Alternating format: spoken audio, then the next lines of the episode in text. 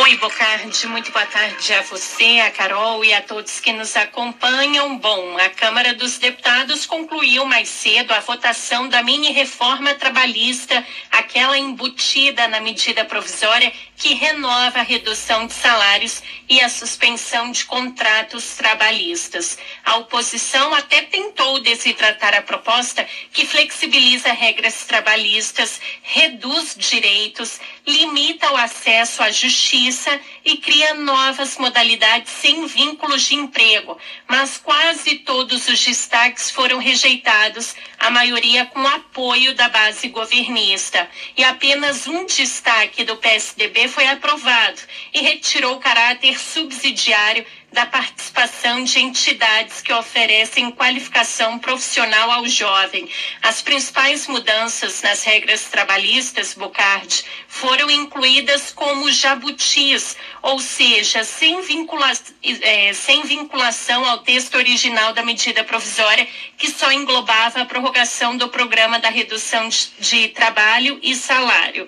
Entre os diversos jabutis, consta a flexibilização da jornada de trabalho para profissionais que trabalham até seis horas, como é o caso de jornalistas e profissionais de telemarketing, por exemplo.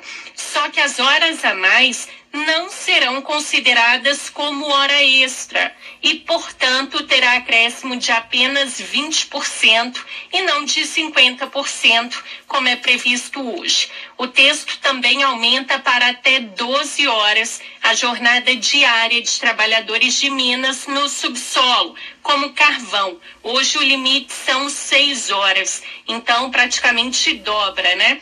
Bom, o deputado Helder Salomão, do PT, disse que o texto é uma precarização do trabalho. O texto que está sendo votado é uma mini reforma trabalhista com precarização e exploração do trabalho. Essa MP é um enorme retrocesso. É um absurdo. Em plena pandemia, 564 mil pessoas morrendo, morreram de pandemia e nós aqui tirando direitos dos trabalhadores. Mas o deputado Neucimar Fraga, do PSD, diz que a medida provisória combate o desemprego com a criação de três programas trabalhistas. Nós precisamos focar naqueles 13 milhões de brasileiros que estão desempregados. E o governo federal, com o apoio da Câmara, está criando condições, está criando um ambiente favorável, através de alguns programas exatamente para combater esse mal que atinge mais de 13 milhões de desempregados no Brasil. Quais programas de trabalho foram é, integrados aí? Conta pra gente, por favor.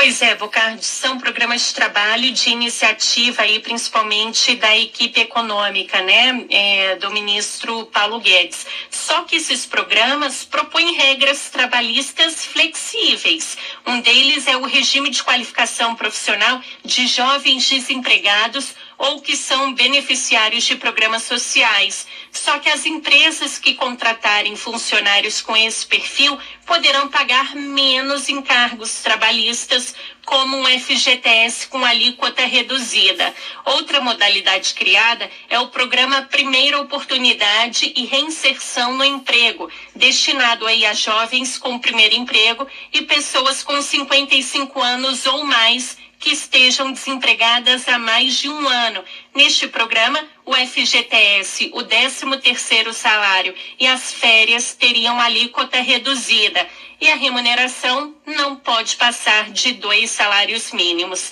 Agora o texto dessa MP vai para o Senado para a uh, sessão deliberativa lá no Senado e tem validade até o dia 7 de setembro. Depois disso, se não aprovada, perde a validade.